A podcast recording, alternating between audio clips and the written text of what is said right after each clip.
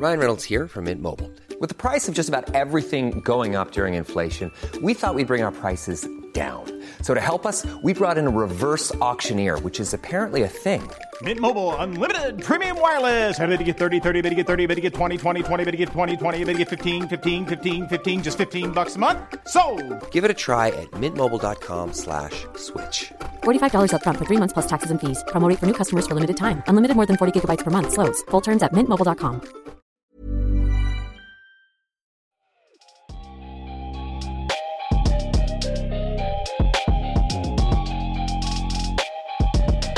Salut à tous, c'est Ben, vous écoutez l'épisode 182 du podcast Dunk Hebdo.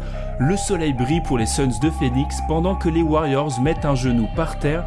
C'est ce début de saison NBA, c'est le monde à l'envers. Pour parler de cette entame surprise, j'ai avec moi Tom, ça va Tom? Ça va Ben et toi? Les hommes du soleil. Les hommes du soleil, c'est ça. Pour parler de Phoenix, c'est parfait. Allez, c'est parti.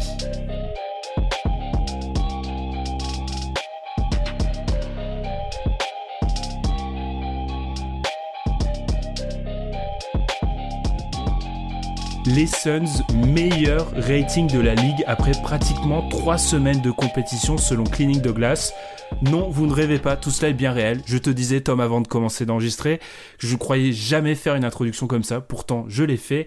Après des années de galère, Phoenix entame donc la saison 2019-2020 sur les chapeaux de roue. 4 victoires, 2 défaites et ces deux défaites sont de seulement un point contre, contre Utah et Denver à Denver après prolongation. C'est simple, qu'est-ce qui se passe? Parce que moi, fidèle euh, fan NBA, j'étais habitué à, des Suns dans les bas-fonds, et là, tout le monde commence à s'intéresser à cette équipe. Qu'est-ce qui se passe? Bah, il se trouve que les Suns sont aujourd'hui une équipe compétente. Je pense que ça s'explique euh, par le fait déjà qu'aujourd'hui, il y a que des joueurs qui savent jouer entre guillemets au basket et qui connaissent leur rôle, qui jouent. Donc du coup, euh, ça limite euh, tout, le côté apprentissage qu'il y avait avec dans, lors des, des, saisons précédentes, avec énormément de jeunesse, surtout à la main avec Rubio qui a un peu stabilisé l'attaque et qui a beaucoup stabilisé le backcourt. Il permet à Devin Booker d'être le Devin Booker que tout le monde espère voir, c'est-à-dire euh, pas le gars qui doit tout faire, mais le joueur qui va déclencher l'étincelle sur euh, pour, pour, pour, porter l'équipe à, peu près. Mais sinon, globalement, je trouve que les Suns, ils sont bons. Ils sont bons. Voilà, tout simplement. Et ça fait plaisir de voir euh, une équipe qui a autant galéré. Bon. Enfin, on était. Lors de l'intersaison, on était, on était un petit peu plus haut sur eux même toi, tu l'avais expliqué lors du podcast des previews par rapport au, quand tu regardais le roster et quand tu comparais par exemple avec celui de Memphis qui avait pas photo entre les deux. Et euh, ben, finalement, ce début de saison te donne raison. Hmm. un an trop tard, ma hype un an trop tard. Non, mais c'est. on en parlait avant de commencer à enregistrer. J'ai regardé ce match entre Phoenix et Memphis. Alors déjà, je pensais jamais dire ça aussi également euh, de, du reste, pour le restant de ma vie, entre deux équipes qui sont un peu en difficulté sur ces deux trois dernières années. Alors d'un côté, on avait Memphis qui jouait vite, ça c'est une révolution, et de l'autre, on avait les Suns qui ressemblaient à une équipe compétente, hmm. structurée. C'est-à-dire que déjà, il y a un joueur à la main, et c'est tout bête, mais là, ça va vraiment paraître totalement caricatural à ce que je dis. Mais rien que l'entame des actions, c'est naturel. C'est-à-dire qu'on passe vraiment de, du, tripoté de meneurs à côté de Devin Booker ou même Point Booker, enfin des expériences un peu paranormales, à Ricky Rubio, il y, a un, pick and roll avec Aaron Baines, bah lui, la lecture, il va la comprendre, il va la réussir, il va réussir le décalage. Ça change tout en fait. Et c'est sans discuter du coaching, etc. Mais ça change tout, juste déjà d'avoir un meneur compétent. Ouais, totalement. Et puis même offensivement, tu sens que c'est une équipe qui a beaucoup bossé, je pense, euh, au niveau du training camp. Ils ont beaucoup bossé sur la, la, création des, des, actions et la synchronisation du mouvement des joueurs par rapport au ballon. Moi, c'est la, la, première chose qui m'a bluffé en fait euh, quand j'ai regardé Phoenix, c'est euh, du coup le jeu collectif et la façon dont les actions étaient menées. Là où avant, tu avais un peu un Devin Booker qui faisait l'appui et le bouton, qui avait tout le temps la balle en main et qui, qui assez statique autour de lui. Là, tu as un peu une base de système comme à Utah où tous les joueurs reçoivent le ballon en mouvement. Tu as vraiment des, des, des, des, des, styles et des, des types d'actions en fait qui sont imbriqués, qui s'enchaînent. Moi, ce que, ce que j'aime voir avec euh, cette équipe-là, c'est vraiment le jeu d'écran. Euh, c'est-à-dire qu'en fait, tu as pas mal de poses d'écran à la création des actions. Alors ça peut être des intérieurs pour des extérieurs, mais aussi des extérieurs pour des intérieurs. Par exemple, Devin Booker, c'est quelque chose que je n'avais jamais vu faire avant, c'est le voir poser un écran, par exemple, pour Baines à trois points. Enfin, c'est des choses que tu enfin, n'avais pas l'habitude de voir avec euh, un joueur comme ça et qui se manifestent euh, ben, dans l'attaque des Suns aujourd'hui. Et c'est très bien construit. Il y a énormément d'espace sur le terrain, beaucoup de shoot à trois points et énormément de cuts. Mmh. C'est, je pense qu'aussi il y a peut-être eu un travail euh, pendant les training camps mm. et c'est aussi que Monty Williams, on en parlera aussi parce qu'il a un rôle dans tout cela. Il a aussi à sa disposition des joueurs, des vrais vétérans installés et pas une espèce de NCAA bis comme beaucoup de ses prédécesseurs. Ça, ça change mm-hmm. énormément aussi. Il y a Aaron Baines, un vétéran confirmé. Il y a Saric. Alors Saric, c'est peut-être pas le joueur le plus étincelant de la NBA, mais il a déjà plusieurs euh, saisons euh, à son actif et c'est loin d'être un joueur ridicule. il y a Ricky... Ouais, voilà, c'est un joueur compétent. Kelly Oubre, je me rappelle, Pierre avait fait un profil sur lui. Vous pouvez aller, vous pouvez aller le réécouter. Et en fait, on se demandait qu'est-ce que pouvait donner ce joueur-là en dehors de Washington? Et ben, on commence à l'entrevoir et c'est positif. Rubio à la main. Enfin, globalement, l'effervescence, elle vient aussi sûrement du fait que on a peut-être arrêté d'investir de d'empiler les choix de draft sur des jeunes prospects et on est allé chercher des vétérans solides. Alors peut-être que ça fait pas rêver, c'est pas les Pelicans, c'est pas le League Pass Team, mais c'est une équipe compétente. Et déjà, c'est une première marche. Ouais. Bah après, c'est l'une des, c'est l'une des choses qui leur a été reprochée en fait durant cette intersaison, puisqu'en fait, on, t'as pas mal de personnes, dont moi hein, d'ailleurs, je comprenais pas en fait l'idée de vouloir déjà, euh, c'est-à-dire qu'en fait, la saison dernière, ils finissent avec 19 euh, victoires. Et je comprenais pas la, la, volonté de s'améliorer à court, moyen terme plutôt que de viser le encore plus long terme. Mais peut-être qu'ils se sont dit que eux, ben voilà, ils ont déjà leur, leur pièce avec euh, Devin Booker et DeAndre Ayton, pardon, dont on parlera tout à l'heure. Et, euh, mm. et du coup, ils ont construit une, euh, une, structure autour. Alors, certes, ça limite le niveau plafond potentiel que l'équipe aurait pu avoir en ajoutant au choix de draft ou en, ajoutant euh, voilà, un joueur qui, qui mettrait un peu plus de temps à se développer. Mais ça augmente le. Ça, ça, augmente entre guillemets le niveau plancher et euh, ce que l'équipe est capable de faire à l'instant T sur le terrain. Hum. Est-ce qu'ils en avaient pas un peu besoin aussi de ça? Pour, pour, revenir un peu sur cette saison, sur cette intersaison, est-ce qu'après des années de galère où tu, tu, tu n'arrives même pas à dépasser les 30 victoires, est-ce que cette équipe, cette franchise même plus largement, avait pas besoin d'une saison où, alors on va peut-être pas faire les playoffs, on va en parler après, mhm. mais on va gagner 31, 32 matchs, ce qui serait déjà une bonne performance. On va être crédible, on va embêter des équipes et on va se réaffirmer comme une, je dis, je dis pas une destination pour les free agents, mais au moins on va redevenir crédible. C'est un premier pas déjà, ça. Ouais, c'est ça, c'est en fait la, perception d'être dans la bonne voie, d'être dans la bonne direction, en fait. Là où par le passé, ils ont eu pas mal de projets de développement qui, euh, à part Devin Booker, personne n'a vraiment réussi euh, à s'imposer. Enfin, voilà, tout ce les, les Bender, euh, Chris voilà, qui sont des joueurs qui sont quasiment hors de la ligue. Josh Jackson. Josh Jackson euh, qui, qui, a, qui est à Memphis, enfin qui est en G-League euh, au Hustle d'ailleurs.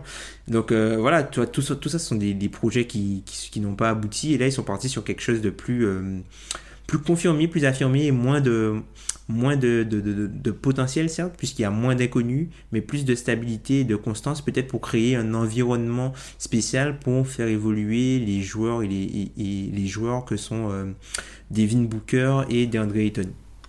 Est-ce que, on a beaucoup parlé de l'attaque, est-ce qu'une des forces de cette équipe actuellement, c'est pas non plus sa défense, on le sait, ça a été des défenses euh, sur ces dernières années, encore une fois, parce que malheureusement, ah les, les, années se sont un peu ressemblées pour Phoenix avec une apogée l'année dernière où c'était la pire défense depuis l'intronisation du shoot à trois points de mémoire sur Basketball Référence. avec les Cavs, ouais, aussi avec les Cavs qui étaient eux aussi. Et on parlera d'une équipe en seconde partie qui s'en rapproche, ce qui est incroyable. Est-ce que c'est pas ça aussi? Alors actuellement, est-ce que c'est, est-ce que ça va se, est-ce que ça va tenir? On sait pas encore. On va, mm. en reparler de ça aussi, mais ils défendent en fait. Je, encore une fois, je regardais cette équipe euh, contre Memphis, je les ai vus contre les Clippers, les Warriors. Ils se font plus battre comme avant. C'est-à-dire qu'il y a plus on se trouve plus en défense de façon magistrale comme ça peut être le cas. Encore une fois, pour moi, ça a beaucoup relié ça au fait qu'il y a des vétérans. De l'autre, petit point négatif, hein, tout n'est pas rose, on en parlait déjà, ils font énormément de fautes. Ouais. Mais alors, énormément. de fautes, On tire beaucoup de lancers francs face à eux. Et il faudrait pas que ça devienne une habitude parce qu'avec les équipes qui vont se roder, avec la saison qui avance, euh, laisser beaucoup de lancers francs. Alors déjà, c'est aussi moins de minutes pour tes joueurs cadres qui sont bloqués par les fautes, surtout à l'intérieur où ils sont un peu justes. DeAndre Ayton est absent, on l'a dit, on va en parler. Est-ce que défensivement, on y croit? Et surtout, est-ce que c'est pas la clé pour l'instant de leur bon début de saison? Moi, je pense que, en fait, pour le, un peu comme tu as dit, euh, ils font énormément de fautes, mais après, quand tu regardes les fautes, ce sont plus des fautes de contestation de déplacement. C'est-à-dire que, voilà, ça, ça montre quand même qu'il y a une envie qui. Enfin, qui. C'est limite. Euh, au lieu de laisser le mec partir tout seul au cercle, tu vois, ils vont essayer de lui attraper le bras, quelque chose comme ça. Tu vois, c'est plus ce, type de faute-là. Donc, je pense que ce sont vraiment des, des erreurs peut-être de d'intention plus que euh, enfin plus que de la, maladresse c'est plus de, des erreurs d'inattention après je trouve que un peu comme tu l'as dit ça limite euh, le fait de devoir jouer avec tes meilleurs joueurs et je pense que ça aussi c'est quelque chose qu'ils ont beaucoup amélioré par rapport à l'an dernier c'est qu'en fait ils ont un banc et des joueurs de rotation compétents tout simplement c'est pas genre, euh, t'as le 5 de Phoenix qui écrase tout le monde et le banc qui est euh, juste moyen. Là, ils ont un banc qui est vraiment correct avec des joueurs qui sont dans leur rôle. Et je pense que du coup, la, force de cette équipe-là, c'est vraiment le nombre et le fait de ne pas faire jouer, entre guillemets, de joueurs négatifs pour l'instant. Mmh, Donc ça c'est très important. Et du coup, ça je trouve que c'est aussi important aussi pour euh, quand on parle de la défense, puisque un truc qui comparé à l'an dernier, c'est le fait qu'ils jouent avec de l'énergie. Et je pense que le, comme quand tu peux compter par exemple sur 10 euh, gars, ben tu sais que les 10 gars, ben tu peux, enfin voir, tu peux, t'as pas à compter trop longtemps sur un groupe plutôt qu'un autre, et du coup tu peux euh, les pousser et les forcer à jouer avec un maximum d'énergie, sachant que derrière il y a des, des joueurs qui peuvent euh, les remplacer et que les, joueurs sont entre guillemets échangeables des deux côtés du terrain, à part peut-être mmh, Devin Booker. Ouais, ce qui change, surtout Booker, ce qui change, c'est vrai avec avec l'équipe de, l'année dernière où déjà il n'y avait pas un meneur compétent et en plus euh, beaucoup de joueurs inexpérimentés. Ça. change beaucoup. Tu as parlé de l'énergie. C'est toujours difficile à quantifier pour nous, euh, d'autant plus quand on n'est même pas aux États-Unis, mais beaucoup, beaucoup donnent du crédit pour ça à Monty Williams, qui est dans sa première saison du coup en tant que coach principal du côté de Phoenix.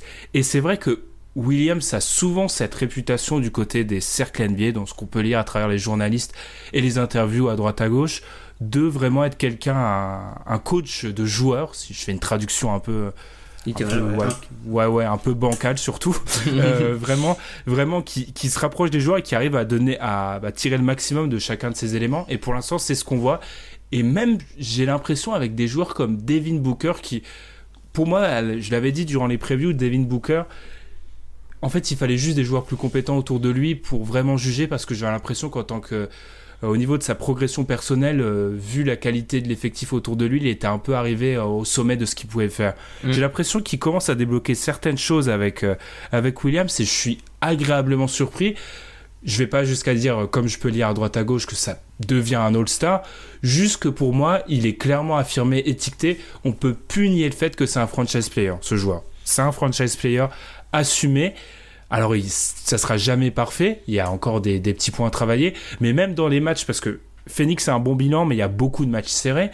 Dans les matchs serrés, il prend souvent les choses en main en fin de match. Alors, il y a au niveau de ses lectures, c'est toujours un petit peu hasardeux, mais contre Memphis, il est allé chercher les paniers importants quand il fallait vraiment creuser les cas en fin de match. Enfin, moi, je suis vraiment, je dirais pas surpris, je dirais qu'il confirme et je suis content qu'il confirme parce que c'est un joueur et j'ai toujours un peu défendu. Très clivant. Sur le, un peu à la bah, clivant. Et on, bah, en fait, le problème des joueurs clivants comme ça, c'est qu'ils se font quand même souvent la partie critique prend le pas sur la partie qui essaye de le défendre et du coup, on fait face à un joueur, je trouve, trop critiqué. Oui, c'est ça, en fait, un peu comme un, peu comme un joueur comme Kyrie, hein, qui euh, on prend pour acquis ce qu'il fait, et euh, du coup, on, on souligne pas à quel point c'est rare, et euh, du coup, on le bâche pour les choses qu'il ne fait pas. Et je pense que c'est quelque chose qui est souvent arrivé à, Devin Booker. Alors, un peu comme toi, moi je sais pas si c'est dû à Monty Williams, mais il y a quelque chose qui me. qui. quelque chose qui pas me surprend, mais quelque chose qui sort tout de suite quand je regarde Devin Booker sur ce début de saison, c'est euh, confiance. En gros, il a confiance en lui et il a aussi confiance en ses coéquipiers. Tu as, l'impression où là où avant il se sentait, il sentait qu'il devait absolument tout faire, là il laisse beaucoup plus le jeu venir à lui. Euh, il est quand, par exemple il est balle en main, il est beaucoup plus confiant sur ses déplacements. Il, hésite de moins en moins. On le voit un peu manipuler même euh, la défense. Il y a, pas mal de, de, de- d'actions comme ça où par exemple, notamment pour. euh, c'est un joueur qui, qui est, moi, que j'ai trouvé très fort, notamment dans, dans la tarte du cercle depuis le début de saison. Et euh, on voit que il est très, il est très malin, en fait, euh, notamment pour quand, quand il compte les 3 secondes.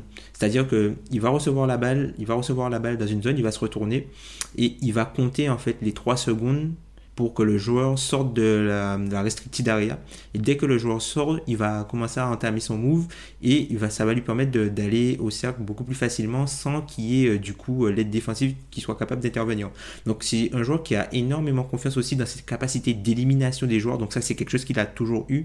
Mais là c'est vraiment marquant. Il fait pas beaucoup de mouvements.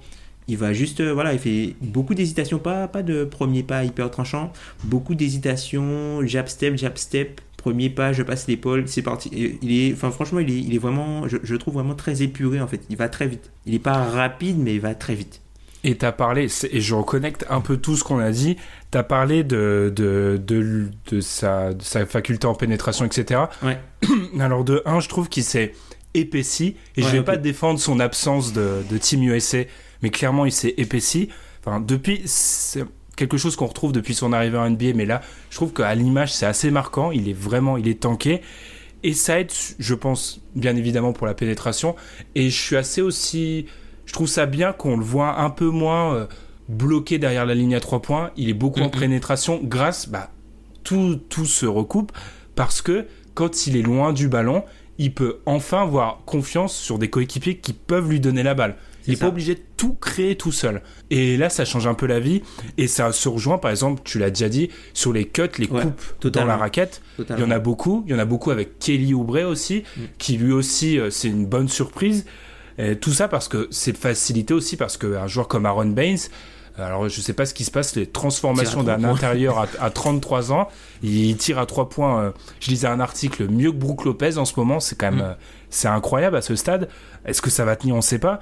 Mais tout ça permet d'avoir de l'espace avec un vrai chef d'orchestre et Booker forcément euh, s'exprime là en étant peut-être un peu moins euh, euh, je sais pas, c'est peut-être sur le box score, c'est peut-être un peu moins impressionnant, mais dans les faits, sur le jeu, c'est. Il a plus enfin, d'emprise, ouais. Oui, c'est ça. Et on a vraiment l'impression de voir un joueur. Et je vais faire un petit parallèle avec deux joueurs que j'adore. euh, ces deux joueurs, Booker et Carl Anthony Towns, que j'adore approcher. Et Towns aussi, j'ai été très critique. Mais j'ai l'impression de voir dans ces deux joueurs cette année l'année de la. Ils sont matures. L'éclosion, l'année d'éclosion, Oui. un peu. Ils sont. Maintenant, c'est des joueurs installés et ils font plus les mêmes erreurs qu'avant. Et ça, c'est plutôt positif. Mm. On peut en parler parce qu'on n'arrête pas de dire qu'on va en parler plus tard. En théorie, Booker a un partenaire de crime, c'est DeAndre Ayton, Mm. absent 25 matchs contre les. Il a été attrapé par la patrouille pour prise de diurétique. Tom, je- on va pas revenir sur euh, la. On en a parlé en off, mais en fait, on va pas revenir sur sa suspension. Je dirais juste que se faire attraper par la patrouille à NBA, DeAndre, il y aurait quand même, quand même y aller. 25 matchs, est-ce que. enfin, est-ce que ce que font les Suns actuellement, c'est duplicable avec DeAndre Ayton à l'intérieur? Alors, je pense pas que c'est duplicable de la même façon à l'intérieur, puisque en fait, ce que le, le, skill set entre guillemets de les compétences de DeAndre Ayton sont différentes de celles des intérieurs euh, actuels qui jouent. Quand tu regardes le, le trident d'intérieur qui joue aujourd'hui euh, à Phoenix, donc t'as Saric, t'as Kaminski et t'as Baines qui ont euh, tous trois énormes, qui ont le plus de minutes pour euh, les joueurs qui ne sont pas des ailiers ou des extérieurs. Et ce sont des joueurs qui shootent énormément à trois points. Donc c'est-à-dire que ces trois joueurs-là, ils prennent quasiment la moitié de leur shoot à trois points. Donc du coup, ça permet énormément de spacing, ça ouvre des lignes de drive, et comme tu dis, ça ouvre aussi euh, tout ce qui est cut, tu comme tu l'as mentionné, puisqu'il y a même des systèmes en fait où euh, ce sont les intérieurs qui sortent en fait des, écrans, un peu des, systèmes un peu pin down, c'est-à-dire que voilà, c'est la, libération en fait d'un intérieur qui va prendre un écran et qui vont libérer justement des extérieurs qui eux vont finir dans la raquette. Donc euh, il y, a, eu un exemple comme ça, même par, contre les Clippers, où par exemple c'est Taylor Johnson qui fait le, le pin down. Et du coup, ça libère tout l'axe du panier pour, euh, pour Devin Booker. Donc, je pense que ils pourront pas jouer de la même façon puisque je pense que Ayton il va pas jouer aussi de la même façon. Je pense que c'est un joueur qui a un plus haut usage que les autres joueurs euh, d'à côté. Par contre, je sais pas s'ils seront bien moins bons. Oui, parce que là, euh, l'analyse facile serait de dire que les, les Suns sont meilleurs sans DeAndre Ayton. Non. Je pense pas que ça soit le cas, mais dans leur style de jeu, en fait, je vais le dire autrement, dans leur style, style de jeu actuel, oui. Après, ils peuvent jouer autrement, être plus forts avec DeAndre Ayton. C'est ça. Ce que, je, ce que je pense que Monty Williams va faire, c'est déjà limiter au maximum les prises au poste avec DeAndre Ayton. Parce qu'on on peut voir que maintenant, avec. euh, je pense que c'est un jeu un peu démodé, mais c'était utile l'année dernière quand t'as pas de. Encore une fois, je reviens toujours à la même chose. Quand t'as pas vraiment de meneur installé, euh, c'est toujours plus difficile de créer de l'attaque et le poste permet. euh, T'as juste à donner la balle au, au mec poste bas, ça permet un peu de faciliter tout ça. Là. Alors, il pourra pas avoir le rôle d'Aaron Baines, mais je crois vraiment que surtout ses facultés en l'air, enfin, il saute Ouais. très haut et c'est une menace sur l'aube. Et on sait que Rubio euh, demandait à Rudy Gobert, c'est Mhm. quelque chose qu'il affectionne. Donc, ils peuvent vraiment se créer un jeu à ce niveau-là. C'est au niveau de la défense où, encore une fois, les questions vont se poser avec DeAndre Ayton, mais c'est positif en fait. Je pense pas que pense pas que le, retour de Ayton va les obliger à jouer complètement différemment. Après, c'est sûr que c'est plus, ça va plus être à Ayton de s'adapter à cette cette nouvelle philosophie. On peut aller jusque là que l'inverse. Oui, oui, après c'est ça exactement. Puis il y aura une différence de gravité. Là où euh, aujourd'hui les intérieurs actuels ont plus une gravité à l'extérieur de la raquette, donc du coup ils permettent de, hum, ils permettent aux extérieurs d'aller finir des actions près du cercle. Là, Eton a plus une gravité proche du cercle puisque c'est quelqu'un qui est vraiment très adroit, euh, très proche du cercle. Même l'an dernier sur les post-ups, c'est quelqu'un qui était déjà à plus d'un point par possession sur les post-ups. Il était dans, je crois, dans le, le, le top euh, 5 à l'efficacité. Donc euh, c'est quelqu'un quelqu'un qui est déjà assez mature pour, pour jouer à ce niveau-là. Et je pense que par contre, à partir du moment où DeAndre Ayton va retourner euh, dans le 5 majeur, qui seront obligés de faire un, un changement sur les extérieurs et peut-être rajouter un shooter supplémentaire. Mm. Puisque là, le ouais. spacing qu'ils perdront, du coup, le spacing qu'ils perdront avec Baines, car ils l'auront pas sur le poste 5, je pense qu'ils seront obligés euh, d'ajouter un joueur qui est un pilier shooter, euh, voilà, dans peut-être plus de Michael Bridges s'il arrive à mettre dedans, puisqu'il est un peu en ça aussi pour le début de saison, ou sinon, ben, Kelly Oubre sera peut-être obligé d'augmenter son volume. Oui, parce qu'avec Ru, c'est le. Je, je complimente beaucoup Rubio, mais c'est le- l'autre face de la pièce. Quand tu as Rubio à la main, il faut du spacing ailleurs parce ça. euh, il, limite grandement ça. C'est ça. Pour- juste pour donner un exemple par rapport à ça, aujourd'hui, Ricky Rubio prend deux shoots à 3 points par match. Tous les intérieurs de Phoenix en prennent au moins 4. Dont Frank Kaminski qui re- Ouais. je vais même pas dire revit parce qu'il a pas vraiment vécu en NBA techniquement. Donc qui euh, s'affirme comme un intérieur NBA. euh, ça rentre un peu avec tout ce qu'on a dit en fait. Les intérieurs qui jouent ex- qui jouent à l'extérieur, qui peuvent ça. aussi faire des passes, créer des décalages. En fait, il est dans le rôle qu'il était censé avoir si Charlotte avait un peu mieux fait les choses. euh, Frank Kaminski. Après, ça reste défensivement. Je regardais contre. Bah, C'était Jamoran justement. Ouais, mais ça c'est compliqué pour lui là. Ah ouais, ouais, quand il, quand il, quand il prend un pick and roll et qu'il défend à 5 mètres de Jamorant, qu'en fait, euh, Jamorant, il a juste à choisir entre euh, le tuer avec le drive ou faire la, l'extra passe, c'est un peu compliqué. On voit que vraiment, contre, contre certains extérieurs, c'est pas ça. euh, Dans d'autres matchs, ça a été le cas. Mais euh, c'est un, c'est un, un intérieur remplaçant, c'est évident. C'est ça. Mais les deux réussissent à bien colmater la brèche. Et on n'est pas, honnêtement, hein, moi quand j'ai appris la suspension de Ayton, j'avais très peur. Et en fait, Ben et Kaminski prouvent, euh, prouvent qu'ils peuvent, euh, qu'ils peuvent assurer. Tom, est-ce que c'est déjà le moment de poser la question en fait que tout le monde se pose? Est-ce que c'est réel ce qui se passe? Je pense que c'est réel que c'est une équipe compétente. Après, je pense que euh, c'est pas réel qu'il soit aujourd'hui euh, le meilleur net rating de la, la NBA à plus 10. Ah, Je suis, je suis assez d'accord. Euh, en fait, j'ai l'impression qu'il y a, il y a pas mal de. Tu vas parler de l'adresse à 3 points des, des autres, en fait, Ouais. on en a parlé en off. Mhm. J'ai parlé aussi de leur adresse à 3 points à eux. Dans les matchs qu'ils ont gagnés, donc les 4 rencontres qu'ils ont réussi à gagner, 36 tirs à 3 points pris en moyenne, c'est déjà énorme. et Ils sont à presque 40% de réussite. C'est ça. Euh, c'est déjà c'est une réussite insolente. Euh, 40% de réussite sur une saison, on n'aurait pratiquement jamais vu ça. Ça peut descendre. Ce qui, m- en fait, ce qui me fait juste dire, quand je vois beaucoup de, la, beaucoup de cette réussite, c'est pas du côté des bookers, etc., que je m'inquiète, c'est plutôt leurs intérieurs. C'est ça. Leur, leur role player et les intérieurs, parce qu'en fait, c'est un peu la clé de tout à l'heure actuelle. Euh, les intérieurs, ça oblige bah, les intérieurs adverses à sortir, Mm. ça limite la protection de raquettes et ça permet les cuts, etc. En fait, une partie de leur jeu offensif actuel est basée sur la réussite extérieure de leurs intérieurs, et je doute qu'elle tienne. C'est ça, surtout que maintenant, on, peut limite les estampiller en tant que. On peut limite estampiller leur, intérieur comme des stretch euh, shooters, quoi. Puisque aujourd'hui, ce qui fait la différence entre quelqu'un qui, est. qu'on peut euh, labelliser comme stretch ou pas, c'est la facilité qu'il a à prendre les shoots. Est-ce qu'il les refuse ou pas? Est-ce qu'il hésite quand il les prend? Est-ce qu'il y a du volume et est-ce qu'il y a de la réussite? Et aujourd'hui, il y a tout ça. Mhm.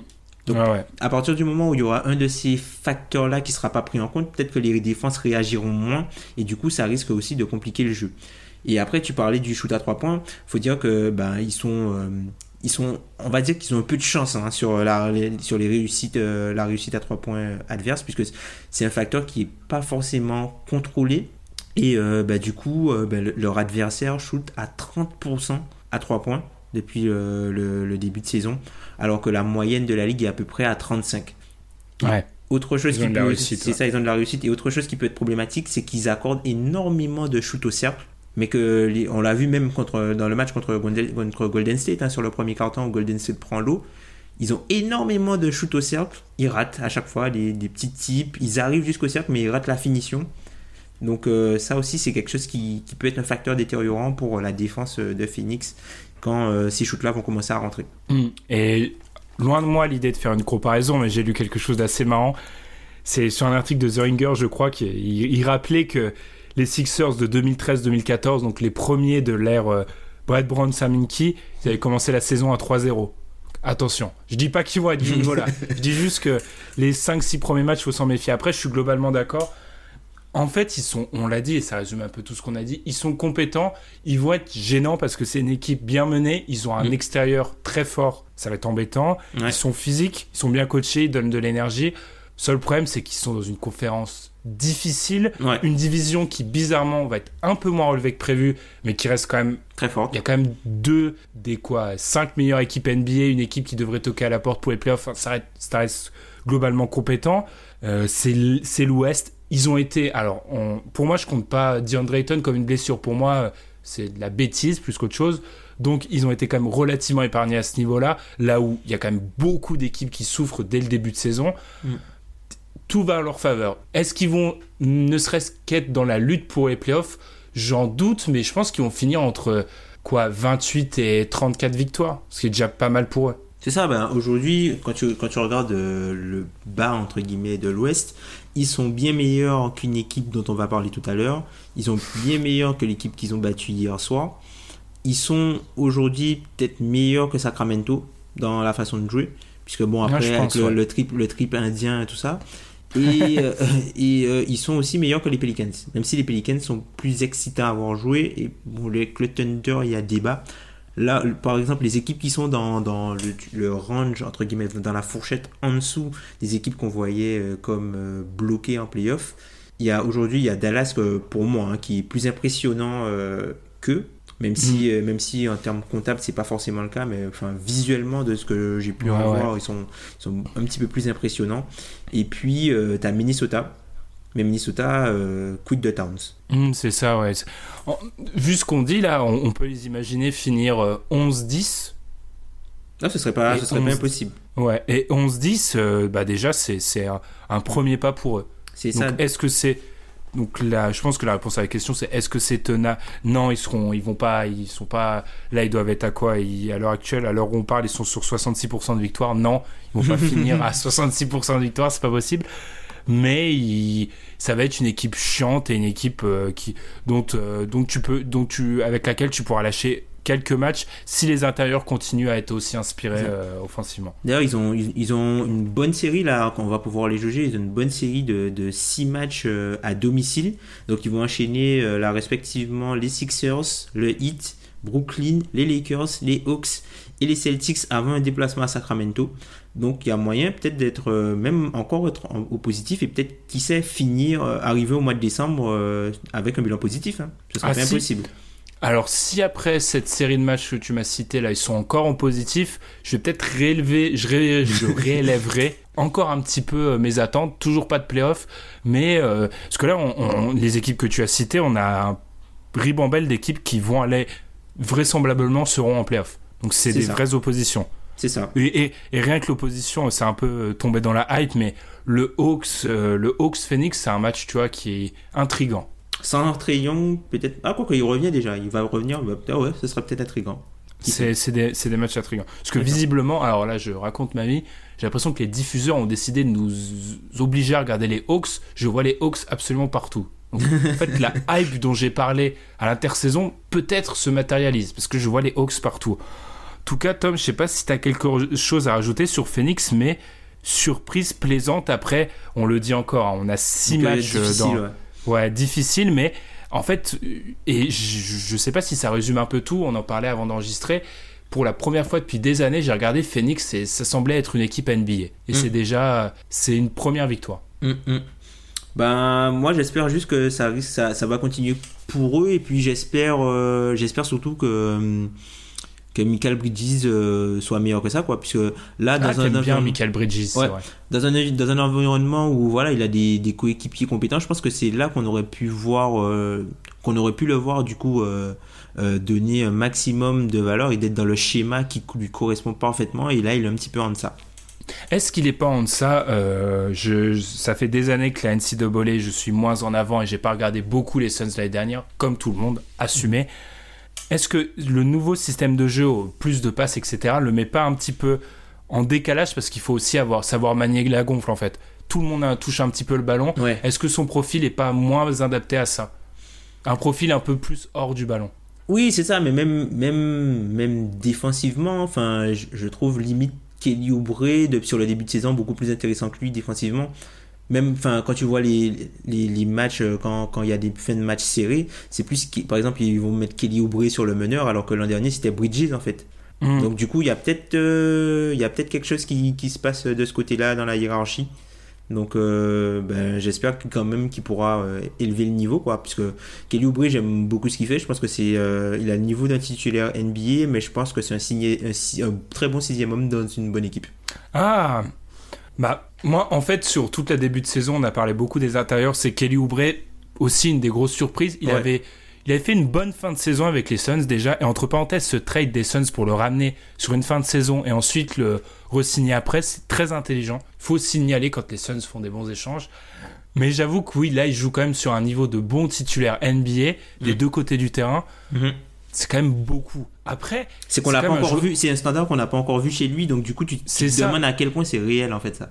on a déjà on n'a pas tr- trop pu le voir parce qu'il était bloqué du côté de, de Washington avec euh, Otto Porter top 15 shooter Ouais. et en plus c'est aussi un joueur qui a toujours eu ah je me rappellerai toute ma vie de sa fiche que j'ai dû faire sur lui avant la draft c'est un joueur qui a toujours eu les outils il les a jamais mis à- enfin tout n'a jamais tout n'a jamais marché en même temps avec lui donc peut-être Ouais. qu'on est arrivé à ce moment-là avec un un coach euh, comme Monty Williams qui arrive un peu à sortir le meilleur de ses joueurs Mm. Mais quand tu le vois, en fait, Oubre, tu, tu, tu vois encore la fougue, hein, mais en fait, là où tu avais, par exemple, auparavant, tu avais peut-être euh, sur une Des prestation. C'est ça. euh, ouais. Sur une prestation, par exemple, si tu prends 100% de son temps de jeu, tu auras peut-être. euh, allez, tu auras peut-être 60% où il est bien lockdown et tu auras 40% euh, d'égarement ou de trucs bizarres. Là où c'est vraiment bien rééquilibré, tu as du bon Kelly. Alors, ça reste Kelly hein. Voilà, c'est pas. Ouais, voilà, ça, des ça va pas devenir voilà, un mec avec un encéphalogramme plat euh, d'un coup. Mais tu, enfin, c'est, je pense que là, il est bien, il est bien canalisé. Son énergie est Mm. bien canalisée. Et un joueur qui a fait, comme tous les autres, je cherchais, cherchais ma transition, comme tous les autres des Suns, un très bon match contre les Warriors. Oula. Le monde à l'envers, ça continue.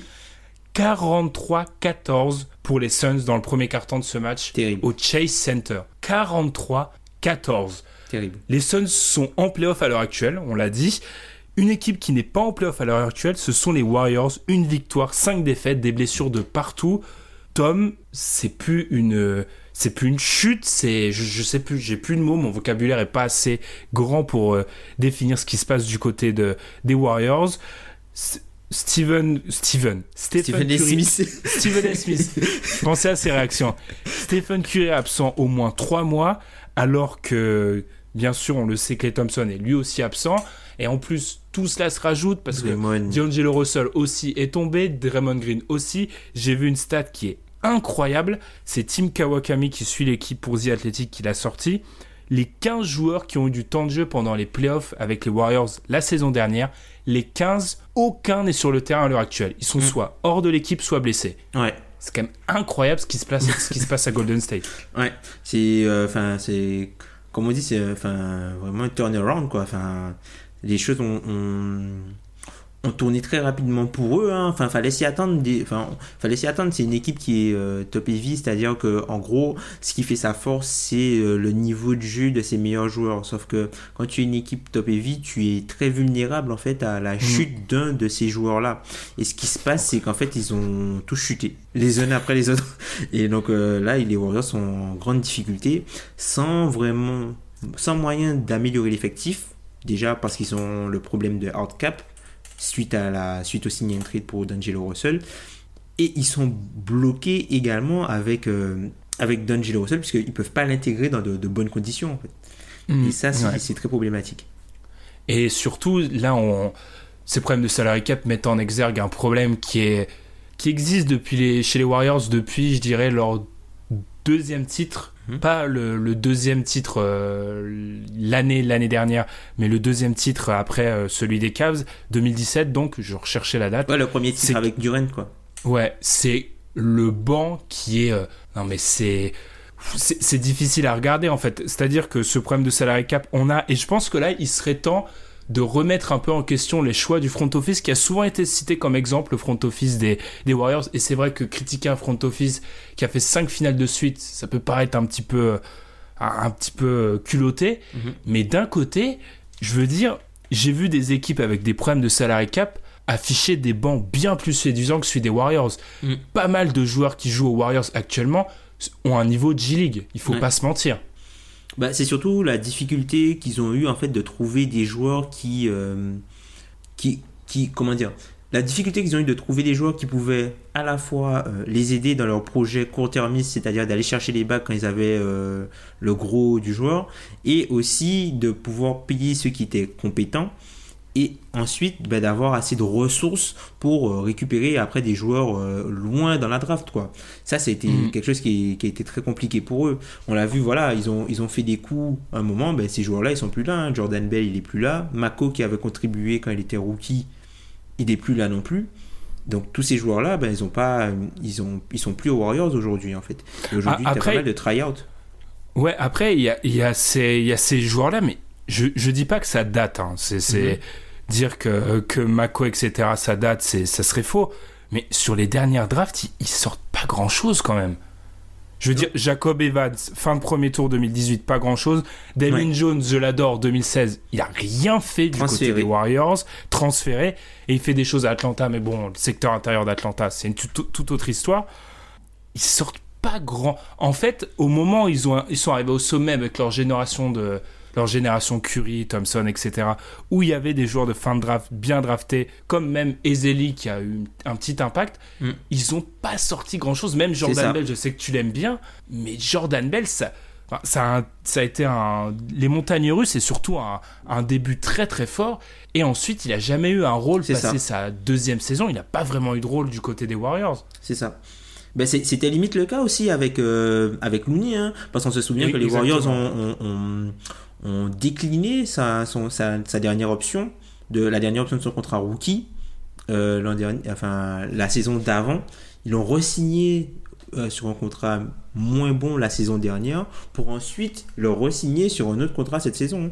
Donc voilà, ça prend, ça prend du temps, ça prend du temps chez eux. Il faut dire aussi que c'est une équipe qui avait quand même pas mal de vétérans et que c'était plus avantageux pour eux d'avoir mm. un vétéran au contrat entre guillemets minimum pour leur quête de titre que qu'un rookie euh, du de fin deuxième, de fin de second tour ou qu'un mec de, de fin de premier tour à développer, puisqu'ils n'avaient pas le temps de développer ces joueurs-là. Après, même sur la fin, ça s'est effrité, parce que quand Mm. on regarde l'année dernière, euh, Ouais. plus beaucoup de vétérans. Maintenant qu'Igodala est.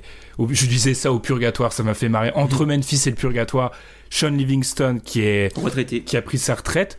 Euh, Maintenant, on a 9 joueurs dans l'effectif de mo- 20 moins de 23 ans. Mm. Stephen Curry, qui est le plus vieux de l'effectif à 31 ans, Et aussi le meilleur défenseur extérieur de l'équipe. ce qui est un extraordinaire problème. Parce qu'on peut enchaîner direct, mais les performances défensives, euh, ils sont. Je parlais de la pire défense de l'histoire, les, les Suns selon Basketball Référence. Là, les, les Warriors, ils sont en train de réécrire l'histoire, c'est-à-dire qu'ils partent, mais sur des bases, mais c'est inimaginable. C'est euh, le pire, c'est que c'est en fait c'est choquant en fait de voir cette équipe autant en difficulté. C'est pas c'est pas surprenant en fait quand tu vois les noms, mais quand tu vois les maillots et tu vois comment ils, se- ils prennent des bouillons en défense, tu te dis mais non c'est pas les Warriors, c'est pas possible. Je- ça va être ma question va être un peu je sais pas je veux pas titiller la fanbase des Warriors et, et même le- l'effectif et l'organisation des Warriors mais j'ai l'impression que les Warriors c'est le roi sans royaume et qu'il y a toujours un peu cette euh, suffisance et limite qu'on a pu entre entrepercevoir sur certains matchs où les Warriors ont cru que en défendant absolument rien ils allaient gagner Sauf qu'en fait, les gars, c'est plus Kevin Durant et Clay Thompson qui avaient sur le terrain, c'était D'Angelo Russell et des mecs au nom imprononçable. C'est-à-dire que tu, tu peux plus avoir cette attitude-là quand tu es si limite que ça.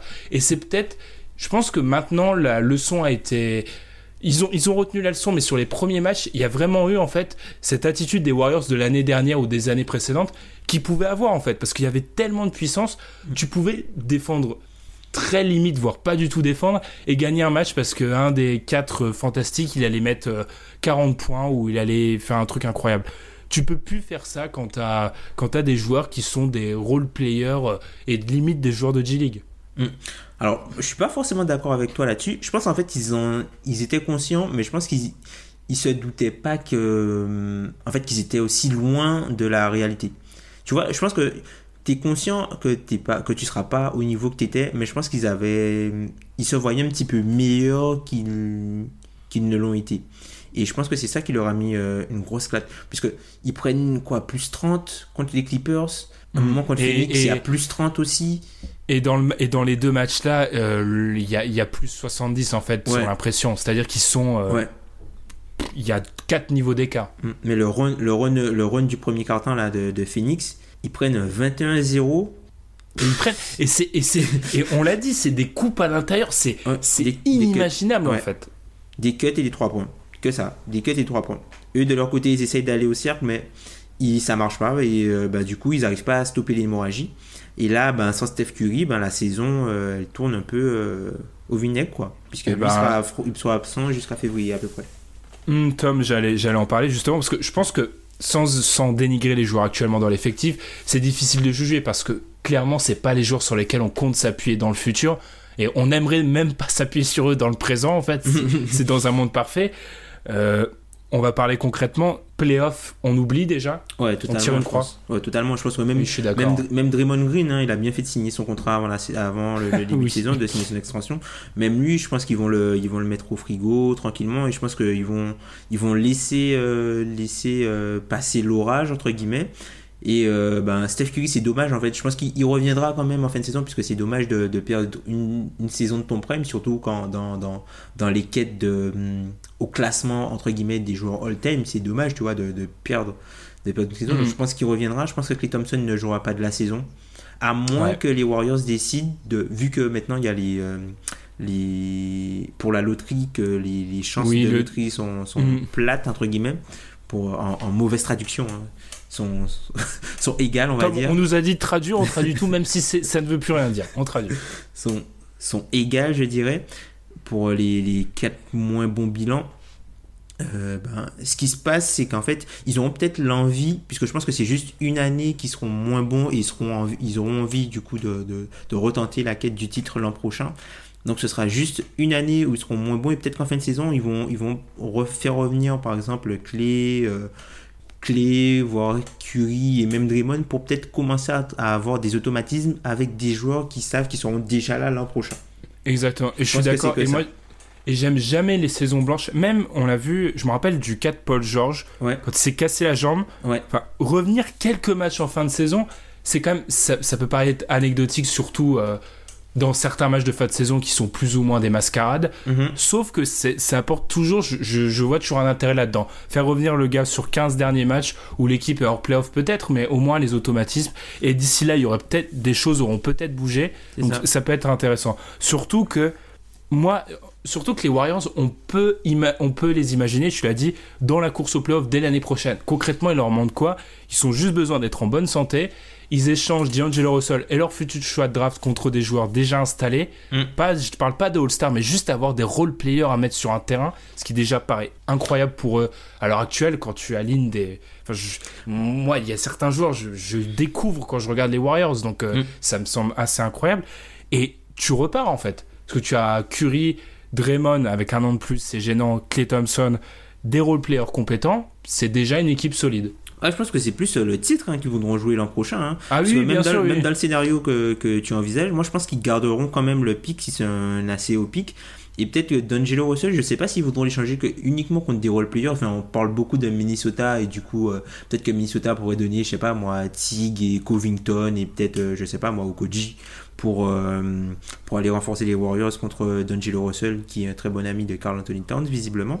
Mais en fait, moi je trouve que je sais pas s'ils feront ça, puisque en fait, pour. euh, Est-ce que ce serait pas du coup euh, l'aveu d'un échec? Puisqu'en fait, D'Angelo Russell, tu, pour acquérir D'Angelo Russell, tu, non seulement tu t'es hardcapé parce qu'il a fallu donner, euh, faire un sign and trade, un, un sign and trade, tu as donné un pic protégé top 20 à Brooklyn qui, bon, vraisemblablement, vraisemblablement devrait rester en possession des Warriors. Tu as donné André Godala plus un pic pour pouvoir avoir l'espace pour signer D'Angelo Russell. Donc ça fait énormément de choses que tu as donné simplement pour avoir D'Angelo Russell. Est-ce que tu serais pas mieux si tu avais juste fait le trade juste pour les deux role players euh, au moment de la free agency quoi?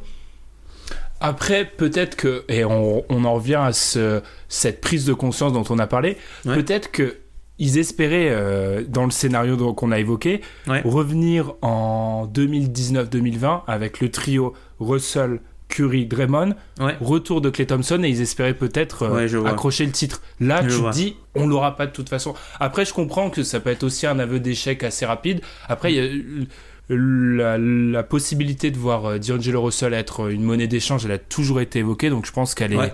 elle existe. Après, moi, c'est vraiment sur l'idée que je vois trotter, à, encore une fois, à droite à gauche, je le dis 15 fois par épisode, de euh, voir les Warriors prendre un haut choix de draft et qui sera un petit peu le successeur ou la prochaine génération, je n'y crois tout simplement pas. Je, Mhm. je les vois pas prendre un joueur, un top 5 de draft euh, ou un top 7, top 8, comme vous voulez, je les vois pas en fait. Parce que, mis à part exception, c'est toujours des joueurs qui demandent un temps d'adaptation. Ouais. Et même si les Warriors sont pas des vieux croulants, ils ont pas 4 ans devant eux. Ouais, je vois, je vois. Parce qu'il y a beaucoup d'analogies qui sont faites, euh, notamment dans les médias américains, avec euh, l'équipe des... Des Spurs. des Spurs de 95. Du Oh coup, euh, chaque fois, ouais. à chaque fois qu'un mec se blesse d'une équipe importante, c'est le truc qu'on voit, qu'on sort. Sauf que voilà, il y a, il y a euh, il me semble que c'est Marcus Thompson de The Athletic qui faisait une autre analogie en fait et qui parlait euh, de ce qui s'était passé à OKC l'année où Kevin Durant s'était cassé le pied. Et du coup euh, OKC avait euh, manqué les playoffs puisque Russell Westbrook s'était aussi blessé. Et finalement on disait oui effectivement qu'ils vont pouvoir récupérer un joueur. Et finalement ils ont drafté Cameron Payne. Voilà. voilà donc euh. Ouais. il y a, il y a deux versions il y a deux versions qui peuvent arriver pour eux Mm. donc, euh, non, mais à voir. Après, ce qui va être intéressant aussi pour les Warriors, c'est que ben, dès l'an prochain, là, ils sont handicapés, mais dès l'an prochain, à partir de juillet, ils pourront utiliser euh, la trade exception de 17 millions qu'ils ont reçu pour André Iguodala pour acquérir un joueur. Donc, du coup, euh, je pense que l'équipe de l'an prochain sera bien meilleure et, aura- et donnera beaucoup plus de certitude que celle de cette année, déjà. Mm, tu l'as dit, ils sont top heavy, si on peut parler anglais un peu. Ils ont besoin de role players, ils ont besoin de joueurs autour de Lyon. Ça me gêne parce que ils avaient fait une acquisition que j'adorais, c'est celle de Willy Kolestein, et Mm. on pourra pas vraiment voir, enfin, on pourra voir que des brides. Et j'étais persuadé que ça, ça allait être un joueur super intéressant dans leur collectif. J'espère qu'ils pourront le retenir l'année prochaine et qu'il pourra retourner dans cette équipe. Je crois qu'il a un contrat de un an de tête. Non, euh, ouais, il a deux ans avec une player option. Ah, Un peu bon. un, contrat à Noël. Ok, bah espérons qu'il.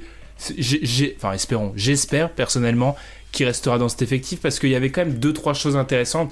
C'est juste que là, c'était vraiment. euh, En fait, toute la saison était liée au, au niveau des, des plus gros joueurs. Et c'est Ouais. peut-être limite mieux qu'ils tombent entre guillemets à ce moment-là parce que ça aurait fait une nouvelle année où il y a énormément de responsabilités sur leurs épaules et même si euh, une potentielle qualification en playoff aurait pas été très longue, faut être honnête, ça aurait été encore des minutes accumulées, etc., etc. C'est peut-être dans leur malheur, ils ont peut-être la chance que tout le monde se blesse d'un coup. Ouais, c'est ça. Et puis ça facilite aussi euh, tout ce qu'il y a autour de, de Steve Kerr et même de Stephen Curry, hein, même en termes de legacy. Enfin, merde. En termes de Ah oui, ça passe d'achèvement, de- en, en oui, termes d'achèvement, voilà, en termes d'achèvement, que ben Ah, on, toutes on les sort questions, des qui- mots complètement désuets, hein. c'est une catastrophe. Comme désuet d'ailleurs. Oui. Bah, en fait tout, ce qu'il y avait autour, euh, voilà, est-ce que Steve Kerr était capable de coacher une équipe où il n'y avait pas trois Hall of Famers Est-ce que euh, que Stephen Curry était capable d'emmener une équipe avec euh, des role players moyens en playoff? Simplement par, par sa grandeur et sa, enfin, tout ce qu'il apporte au jeu et sa gravité. Donc là, ce sont des, des questions auxquelles on ne pourra pas répondre malheureusement et du coup, ça, ça laisse le bénéfice du doute à Steve Kerr et même Stephen Curry, quoi, et même Draymond. Est-ce qu'il était capable d'élever son niveau de jeu et d'être euh, d'apporter même en attaque quand il y avait des joueurs euh, moins élites offensivement à ses côtés? Tout ça, on n'aura pas les, réponses à ces questions-là. Mm, ouais, totalement. Après, sans faire une comparaison euh, un peu douteuse, ça peut aussi donner un, un Clippers bis en très très très moins fort, je le dis. J'ai beaucoup tapé sur les joueurs qui, qui jouent actuellement euh, du côté des Warriors. Mhm. Mais cette année où ils vont avoir des responsabilités, ça peut aussi permettre de voir et de sortir deux, une ou deux pépites. Pépites, c'est un grand mot, hein, mais des joueurs sur lesquels tu sais que tu vas pouvoir compter L'an l'année prochain, prochaine. Et ça permet de les évaluer en fait. Ils ont Ouais, cette, chan- cette chance-là qu'ils n'ont pas pu. Et c'est pour ça que je, je mets un peu de l'eau dans mon vin. J'ai été peut-être dur avec les, les dernières drafts de Bob Myers. Mais aussi, euh, le pendant à ça, c'est qu'il a jamais eu vraiment la chance de tester ces jeunes-là. Parce que les Warriors devaient gagner, gagner, gagner, gagner. Et t'as pas le temps de donner de la place aux, jeunes dans ce genre de cas. Ouais, c'est ça. Bon, on va voir. hein. Déjà, là, il y a Eric Pascal qui semble euh, quand même s'imposer déjà comme, comme porte-étendard, entre guillemets, des, des, Warriors qui seront peut-être là l'an prochain, qui seront peut-être bons l'an prochain. Il y a euh, Jacob Evans qui a fait de, bons, de bons débuts et qui malheureusement s'est blessé. Donc, euh, à voir. Et puis, euh, sinon, il y a, il y a le rookie de cette année, là, euh, Jordan Poole. Donc, euh, à voir. Ben, Est-ce que ces joueurs-là pourront. pourront, je sais pas moi, prendre des responsabilités pour être correct un minimum l'an prochain pour euh, que cette équipe soit un petit peu plus profonde qu'elle ne l'est cette année? Ouais, ouais. Après, on va encore vous accuser d'être pro-Warriors, mais Ah, pas du tout. Dans, dans, dans un monde idéal où tout le monde est en forme, je reste persuadé que pour être des candidats au titre, il leur manque quoi? Il leur manque L'ailier. un ailier. Il leur manque deux, deux trois role players, dont deux ailiers. C'est ce qui leur Ouais. manque en fait. Ils ont déjà les trois meilleurs, je crois, ça s'entend, en Willy Kolestein. Euh, parmi les joueurs que tu fais jouer actuellement, t'en retiens deux ou trois, même un ou deux, et t'as ton équipe de playoff, t'as tes huit joueurs. C'est bon. C'est ça, mais même, même toi, pas le, le-. Tu vois, même le transfert dont, dont, dont- dont tu as parlé, là, enfin, dont on a parlé tout à l'heure, avec euh, par exemple euh, Jeff Teague, Okoji et, euh, et Covington, par exemple, qui arriveraient euh, contre D'Angelo Russell, ben, tout de suite, ça te fait euh, un backup meneur euh, plus que correct avec euh, Mhm. Jeff Teague. Et euh, ça te permet de mettre, euh, par exemple, Covington dans le 5 majeur. Tu récupères un pivot. Ça t'aurait fait, par exemple, euh, je sais pas moi, Curry, Thompson, Covington au poste 3, Draymond Green avec, euh, je sais pas, Colisten ou Looney déjà euh, au poste 5. Donc c'est déjà beaucoup plus costaud, déjà, notamment pour la, la saison régulière et même les playoffs. Et après, tu sais que tu aurais eu peut-être deux joueurs compétents déjà en sortie de banc avec. Avec trois joueurs même si tu si on prend Colistein tu aurais peut-être eu Colistein euh, Tig et Okoji du coup en sortie de banc donc du coup l'équipe elle ressemble pas exactement à, à ce qu'elle à quoi elle ressemblait au début sans Russell tu vois. Mm, donc c'est euh, ça. on, donc on, on verra on verra l'an prochain. On verra ce qui se passe. Déjà faudra voir si déjà Russell ça, ça doit être l'un des, des grands bénéficiaires puisque je pense que là il aura tous les ballons donc peut-être que il y aura l'opportunité pour qu'il se monte sur son plus beau visage qu'il score énormément de points. Et qui sait peut-être que ça va euh, peut-être euh, donner envie à des GM de, de, de le récupérer quoi Mm, ça serait incroyable. Autant c'est un joueur qui a pas eu vraiment de chance sur son début de carrière, je parle en termes d'environnement. Ouais. Là, ça fait quand même deux années où, d'un point de vue strictement personnel, je parle pas de l'équipe autour, Ouais. il a tout pour briller. C'est quand même, euh, ça fait Mm, mm, deux années où il est toujours dans les bonnes conditions pour briller individuellement. Et à voir avec les Warriors, c'est incroyable de se dire qu'après six matchs, on est quand même déjà en train de dire à l'année prochaine. Mais c'est ce qu'on fait. Ouais. Mais c'est c'est c'est assez fou. Mais oui, on est, ça va être une année. C'est une année extrêmement. Ça va être étrange. Et l'année l'année prochaine risque d'être encore plus étrange parce que d'une équipe qui fait 5 finales de suite à une équipe qui va probablement avoir un choix de draft très élevé, à la, même équipe, les Cavs, passer des Warriors aux Cavs en revenant, c'est-à-dire en ayant juste un creux, Ouais. pro- potentiellement, ça va être assez étrange. Mais à voir. Puis ça va être aussi pour les fans NBA, je pense nous tous, euh, il va falloir s'adapter à avoir une saison sans euh, le drama et aussi euh, c'est Golden State qui trust euh, toute la couverture NBA. On va parler concrètement, ça m'étonnerait qu'on reparle de beaucoup cette saison. Ouais. Il faut s'adapter à ça aussi. C'est une nouvelle donnée. C'est ça, totalement d'accord avec toi. Je sais pas si tu as quelque chose à rajouter, Tom, sur les Warriors. On a beaucoup parlé d'avenir parce que, oh mon dieu, c'est atroce à regarder actuellement. c'est atroce, c'est un bouillon. Ouais. Ah, mais c'est. mais on en parlait sur notre conversation entre nous je crois que c'est Pierre qui disait ça mais euh, défensivement c'est du c'est du jamais vu Enfin, Est-ce qu'aujourd'hui, c'est pas la pire équipe de l'Ouest? Ah si je pense ah mais moi j'allais te poser une toute autre question est-ce que c'est pas la pire équipe de la, de la NBA Ligue? à l'heure actuelle? Euh, je pense qu'on n'est pas loin de ça dire oui pourrait, ouais, ça pourrait l'être. hein. parce que Ils les ont équipes perdu contre Charlotte en plus. Et Charlotte qui est décent aussi. Tu vois, on parlait d'équipe décente. C'est quelque chose qu'on a aussi sous-estimé de leur côté, c'est qu'ils ont des vétérans corrects. c'est ça Donc l'équipe est décente. Ah mais en- actuellement, honnêtement, hein, pour moi, ça se joue entre Kings, leur bilan est en trompe-l'œil. Je pense qu'ils ils sont, ils sont meilleurs que ce que leur bilan affiche, même s'ils jouent très mal. Mm, Derrière, il y a qui? Les Knicks qui... Alors j'ai... Je vais, je vais appeler ça la malédiction Suns, c'est-à-dire que tous les ans, je hype une équipe de fin de classement et je les maudis. Bah, désolé les fans des Kings, des Knicks, c'est vous cette année. Parce que Ils les sont Knicks, corrects quand même, les Knicks. Hein. ils sont corrects, mais... Ah oui, bah les Warriors sont peut-être les plus mauvais. hein. Parce que même, après, Memphis, même si Memphis c'est pas ouf, puisqu'il y a, il y a énormément de, de jeunesse. C'est brouillon, mais ouais. c'est très brouillon, mais c'est un petit peu plus excitant, on va dire. En fait, il y a des joueurs NBA dans toutes les équipes qu'on cite. Je suis Ouais. désolé, il y a un paquet de joueurs des, des Warriors actuellement qui sont, Ouais, à l'instant T, ouais. qui sont pas du niveau NBA. Donc oui, on va quand même dire un truc incroyable, inimaginable. Il y a quoi Il y a six mois de ça, Mm. les Warriors sont peut-être la pire équipe de la ligue à l'heure actuelle. Même les Cavs sont meilleurs, Oui, les Cavs pour sont les meilleurs. avoir regardés, ouais. Même si les Cavs, c'est le trompe parmi les trompe-l'œil, c'est le plus beau trompe-l'œil du monde. Mais Tu penses? Pour moi, les Cavs, c'est un trompe-l'œil, oui. C'est une équipe à. C'est l'équipe qu'on a vue, c'est juste qu'ils font un début de, de saison surprenant. Ma théorie, j'ai le temps de l'exposer rapidement. Ma théorie, c'est que les débuts de saison, vu qu'il y a la pace, le rythme de jeu est extrêmement élevé, avantage toujours les équipes qui sont en RTT en défense. Le problème, c'est que c'est que les, les, les, les attaques vont se huiler, surtout les défenses vont commencer petit à petit à se mettre en place, et des équipes comme les Cavs vont, en sou- vont souffrir d'après moi. Ouais, je comprends, ouais. Totalement. Ok, ok. Et bah là-dessus, Tom, on va conclure un podcast. Ça faisait longtemps qu'on n'en avait pas fait un tous les deux, je crois. hein. Ça, ça Effectivement. dater, dater, dater, dater euh, énormément. Ouais. Comme d'habitude. Et Tom, t'as pu parler un peu de Memphis. On en parlait rapidement en off, euh, vu qu'il y avait ce match entre les Suns et, et Memphis. Ouais. C'est bizarre parce que Tom, on pourrait croire qu'avec cette équipe de Memphis, avec Jamoran, Jerry Jackson, Tom est de l'espoir, mais tu m'as dit que t'étais. euh, Enfin, c'est brouillon, quoi. Je résume un peu. C'est brouillon pour l'instant. Ouais, c'est très brouillon, surtout que enfin la connexion, euh, je trouve que la, la connexion Jamorant, Jaren Jackson est plus hypée que fonctionnelle aujourd'hui. Et euh, je trouve d'ailleurs Jaren Jackson beaucoup plus à l'aise hein, quand il joue avec des joueurs comme Kyle Anderson, voilà, que plutôt que quand il joue avec Jamorant.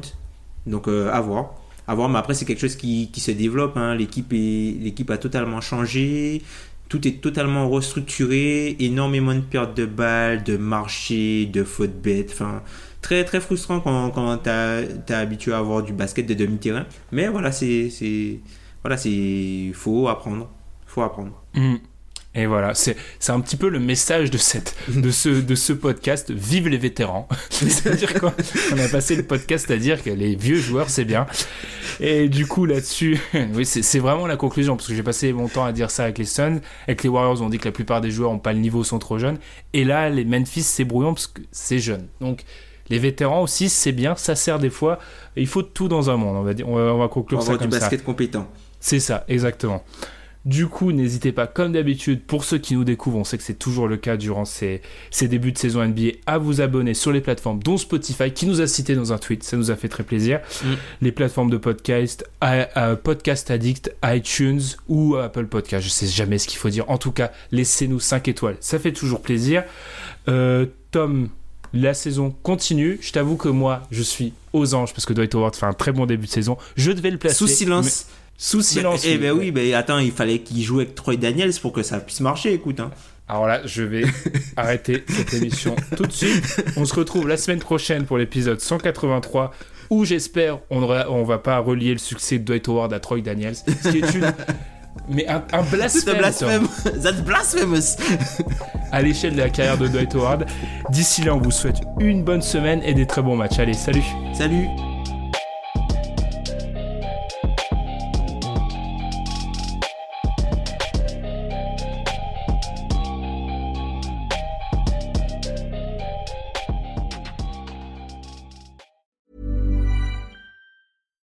When you make decisions for your company, you look for the no brainers. And if you have a lot of mailing to do, stamps.com is the ultimate no brainer. It streamlines your processes to make your business more efficient, which makes you less busy. Mail checks, invoices, legal documents, and everything you need to keep your business running with stamps.com. Seamlessly connect with every major marketplace and shopping cart. Schedule package pickups and see your cheapest and fastest shipping options from different carriers. With rates up to 89% off USPS and UPS rates. And with the Stamps.com mobile app, you can take care of mailing and shipping wherever you are. Make the same no brainer decision as over 1 million other businesses with Stamps.com. Sign up with Code PROGRAM for a four week trial, plus free postage and a free digital scale. No long term commitments or contracts.